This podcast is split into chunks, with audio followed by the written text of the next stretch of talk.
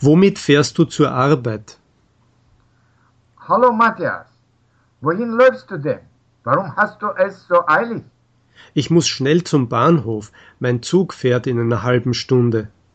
Also fährst du mit dem Zug zur Arbeit? Nicht immer. Wenn ich es sehr eilig habe, fahre ich mit dem Auto. Aber wegen der ständigen Verkehrsstaus fahre ich nicht gern mit dem Auto zur Arbeit. Das kann ich verstehen. Und womit fährst du zur Arbeit, Andreas? Ich habe mich schon sehr an meinen VW gewöhnt. Er ist mein alter, aber zuverlässiger Freund. Hast du keine Angst vor Staus? Doch, doch, ich hasse Staus noch mehr als du, aber ich habe ein gutes Rezept gegen alle Staus. Und was für ein Rezept? Sag mal, das ist für mich auch interessant. Das Rezept ist sehr einfach.